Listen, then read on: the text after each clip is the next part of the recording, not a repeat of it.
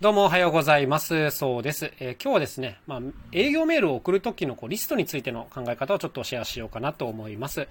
今やってるオンラインイベントの創作、不思議な創作楽器店オンラインというやつをですね、まあ、いろんな方に見ていただきたくて、ご案内の連絡を取っているわけですけども、やっぱりね、オンラインイベントなんで、オンラインでのこうご紹介っていうのが一番手っ取り早いんですよ。リンクを一発踏めばすぐ行けますからね。こう現実世界から行こうとすると QR コード読み込んだりとかちょっとややこしいんですけども、やっぱこの、例えば SNS で知るとかね、あのメールで知るとかしてリンクを踏めば飛べるっていうのは一番手っ取り早いですね。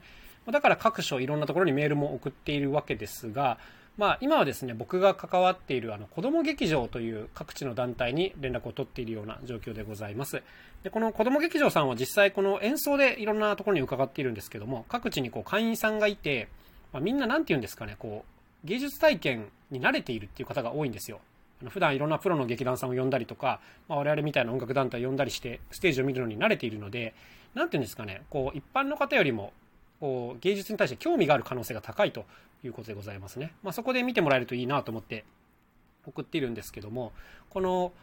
子ども劇場さんの名前が載った冊子というのが毎年届いてましてでそこをベースにこうメールアドレスを調べて送っているんですけどもこの数がですね大体400から450ぐらいあるんじゃないですかね。はい。で、先日もうついに全部かな、ほぼ全部送ったと思うんですけども、はい、いうことをやっておりました。で、こういう時に、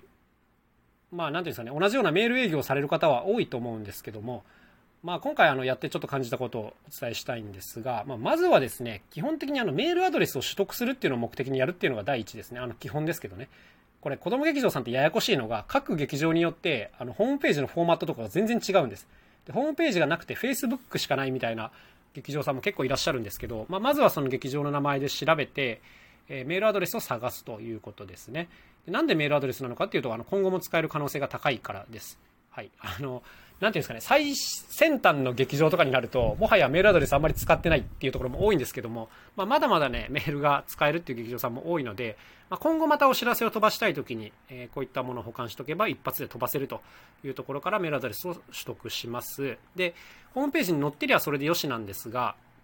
載ってない場合があります。例えばメールフォームしかないとかね、あとは Facebook ページしかないっていうことがあるんですけども、まあ、例えば Facebook ページがあればですね、Facebook ページの左の方に、こう、なんていうんですか、メールアドレスを登録している団体も結構多いんですね。はい。だからここからコピペして、えー、取るということにしています。要するに、こう、Facebook ってメッセンジャーでも送れるわけですよ。だけどそっちで送るんじゃなくて、必ずメールアドレスを取得してそっちに送るっていうことをやります。それは今後のことを考えてっていうことですね。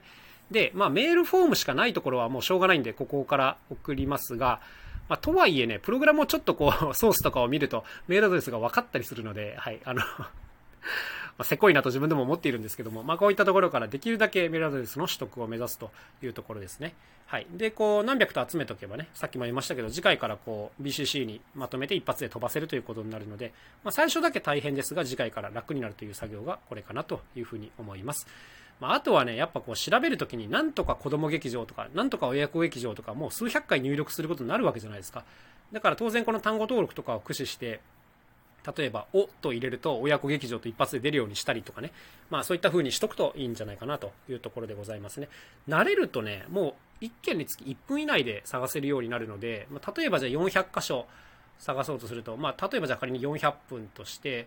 えー、そうですね、6時間半とか、まあそれぐらいで探せるのかな。まあまあ、あの、1日頑張ればね、あのできるかなという、そういう風になりますよね。で、こういう、まあ今回は子供劇場についてのお話なんですけども、やっぱりこの営業の連絡をすることってよくあると思います。で、基本的にはやっぱ考え方としてはどれも一緒ですよね。例えばこう、そうですね、小学校のリストを取りたいとかだったら、まあ小学校だとメールアドレスはあんまり公開されてないと思いますので、住所とか電話番号になるのかな、取りたいとなったら。小学校の場合も一緒ですよね。あの、小学校はもう単語登録しといて、もうバーっと片っ端から打っていくとか、あとはそもそも、こういう公共の